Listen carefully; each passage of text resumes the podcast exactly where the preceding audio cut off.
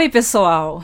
Eu sei, eu também senti saudades. Não precisa colocar nos comentários, oi, sumida. Eu sei que esse ato foi maior do que o anterior, mas vocês sabem como é que é, né? Vida de professora e doutoranda não é fácil. E no mês de dezembro o negócio fica mais puxado, mais corrido ainda. E não é à toa que o lema do canal é vídeo sempre que der. Dessa forma, inclusive, eu até refletindo e sentindo que para 2020 vai dar muito. Tanto é que hoje, nesse primeiro vídeo, na segunda semana de janeiro de 2020, eu trago para vocês uma lista de obras que pretendo ler em 2020. Não que essas sejam as únicas obras que lerei, até porque tenho demandas de professora, demandas de aluna doutoranda, mas essas são as obras mais instigantes e mais desafiadoras para mim e para vocês, no sentido de extensão, no sentido de tema, no sentido de possibilidades que essas obras oferecem. E eu estou muito empolgada para apresentar essa obras, essas obras para vocês, principalmente porque algumas delas serão releituras. Eu já conheço, já li em outros momentos, algumas têm mais de 10 anos que li, e agora, com esse novo respiro, talvez com outros olhares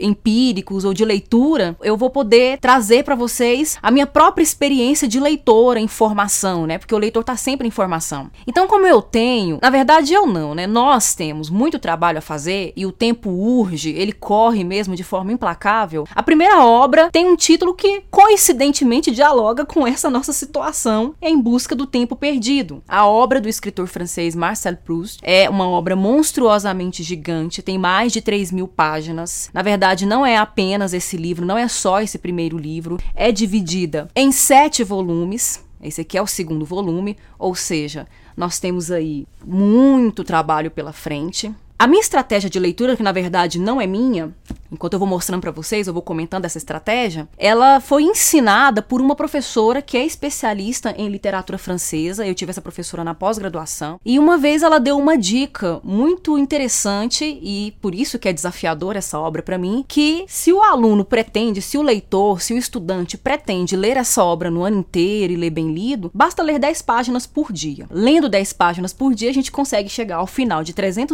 365 dias tendo lido Em Busca do Tempo Perdido do do Proust. E como 2020 é um ano bissexto, eu tenho um dia de bônus aí. Claro que eu já comecei a leitura do primeiro volume. A minha ideia, a minha pretensão aqui no canal é, em todo final de mês, eu trazer um vídeo, postar um vídeo, dando detalhamentos do andamento da leitura, porque eu vou concluir essa leitura somente em dezembro, de fato. Provavelmente entrarei em 2021 ainda retomando essa obra do Proust. Mas é interessante porque vai ser um processo de construção em conjunto. É a primeira vez que eu leio essa obra. Já ouvi falar muito dela, já li li coisas sobre ela. Sei que é uma das obras mais importantes do século XX, uma das obras mais relevantes. É um dos autores mais significativos, mais estudados na academia é, e mais traduzidos também. Tanto é que eu também tenho essa edição da Nova Fronteira.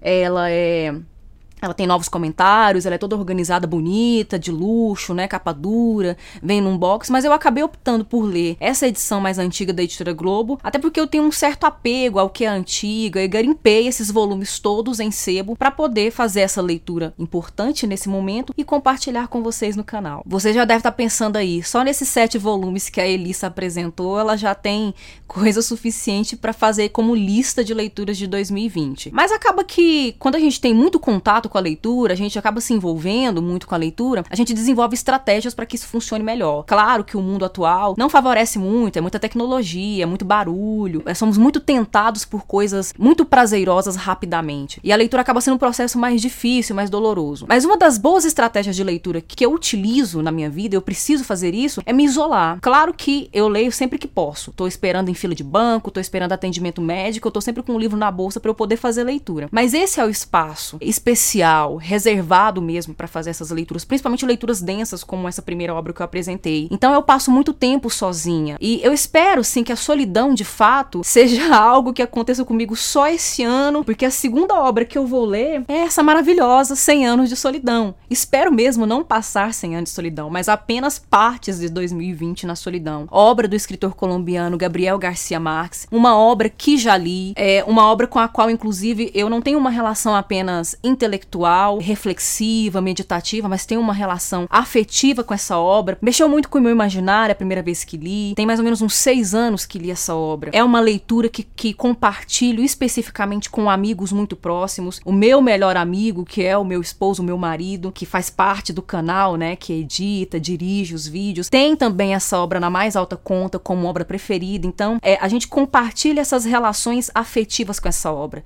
E passando 100 anos na solidão, aproveito para abrir o gancho para a terceira obra, que vai de certo modo trazer o mofo de outra maneira para mim, que é Morangos Mofados de Caio Fernando Abril. É uma obra de contos, é um livro de contos. Essa aqui vai ser uma leitura particularmente especial, eu já fiz anteriormente também. Só que essa releitura aqui vai ser uma proposta de parceria no canal, em que eu vou trazer um especialista em literatura homoerótica e, e vai discutir a, a questão desse estilo, desses temas que são recorrentes nesse tipo de literatura. É um estudioso de Caio Fernando Abreu, conhece bem a obra do Caio Fernando Abreu. E esse vídeo, destoando um pouco dessas resenhas que costumo fazer, vai ser uma conversa, vai ser um bate-papo, um diálogo entre dois pesquisadores, trocando experiências de leituras, para que vocês possam também interagir conosco. E como vocês sabem, o trabalho é árduo, a gente trabalha muito durante o dia, acaba restando para pesquisador e professor as noites para poder fazer leituras, sejam leituras de pesquisa, leituras de trabalho ou leituras de deleite. E aí por isso eu prossigo com essas minhas piadinhas, com os meus trocadilhos, me referindo ao título do próximo livro, Os Trabalhos e as Noites, contemplando justamente como vou desenvolver o meu trabalho nesse, nesse ano de 2020 com o canal. É a obra da, da escritora Alejandra Pizarnik, uma obra de poesia,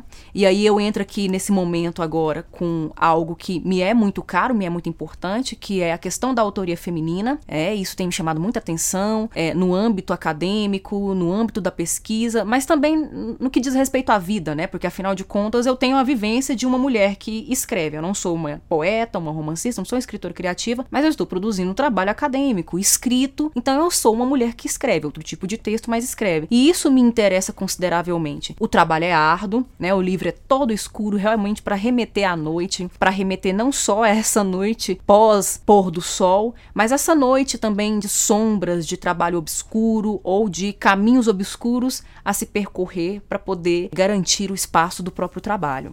Bem, os meus trocadilhos e as minhas piadinhas infames acabaram por enquanto. Por isso que eu vou pensar em outros jeitos de usar a boca da Rupi Kaur, que é um livro de poesia tá? É também de autoria feminina, muito me interessa. Sei pouco sobre essa autora, sei pouco sobre essa obra. O, o, o que acabei lendo dela foram alguns fragmentos, alguns poemas postados em redes sociais. Algumas amigas, ex-alunas, colegas de profissão me sugeriram essa obra, disseram que seria interessante.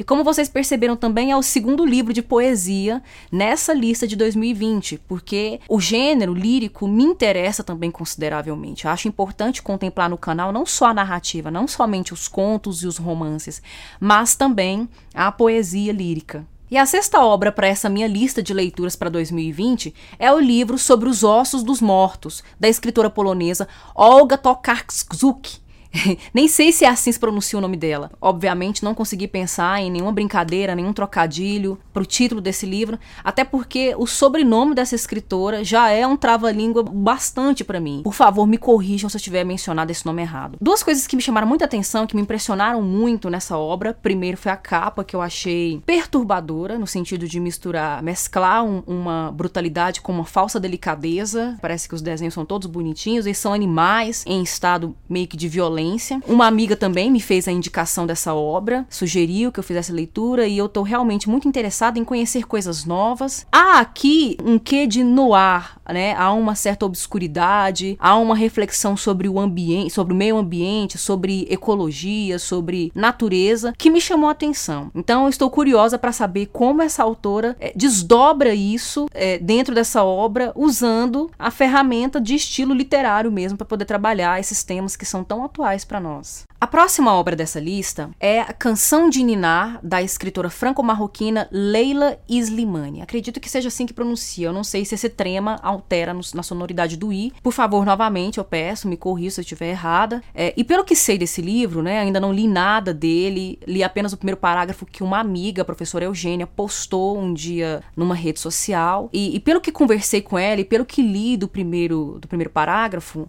Apesar do título ser Canção de Niná, eu tenho certeza que esse livro não vai me colocar para dormir. Muito provavelmente ficarei perturbada com o que a leitura propõe, porque aparentemente ela já começa com um cenário extremamente trágico.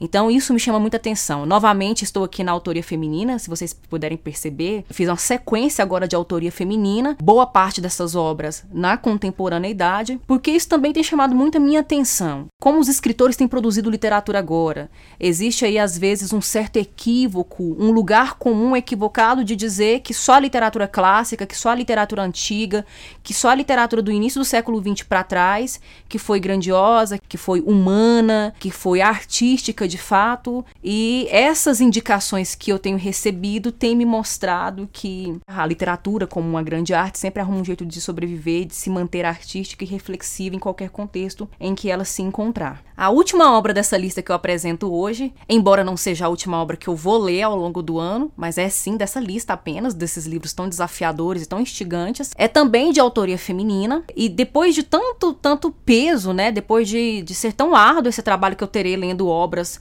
tão complexas, obras tão densas, eu resolvi contemplar um outro gênero literário, uma outra forma literária, para poder dar um, um certo ar de leveza, inclusive. Mas também pelo que sei, de indicação que recebi dessa obra, é que talvez não haja tanta leveza assim. É uma HQ, é uma história em quadrinhos, a Esta é a obra que eu finalizo com a lista de metas, de leituras, de lista de desejos para esse canal em 2020. Dessa autora, que é a Marjorie Satrapi, é uma artista de facetas muito relevantes para a atualidade, porque ela não é só escritora, não é só autora, mas ela é também diretora de cinema, é roteirista. Há um, um filme que gosto muito, consideravelmente chamado As Vozes, e é protagonizado pelo Ryan Reynolds, que é dirigido por ela. Então, nós temos aqui, né, nessa lista, para esse ano, coisas muito pesadas, mas também muito poderosas e acredito que palatáveis, né, mantendo essa linha aí dos adjetivos com a letra P. É isso, gente. Aproveitando que eu tô nesse primeiro vídeo apresentando coisas maravilhosas, coisas lindas, eu quero apresentar para vocês a minha nova amiguinha, meu novo gatinha,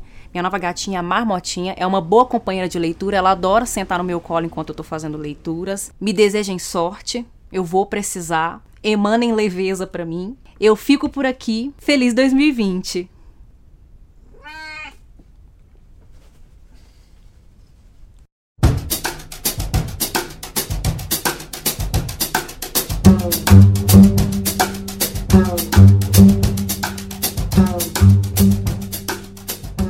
Então, vamos à lista.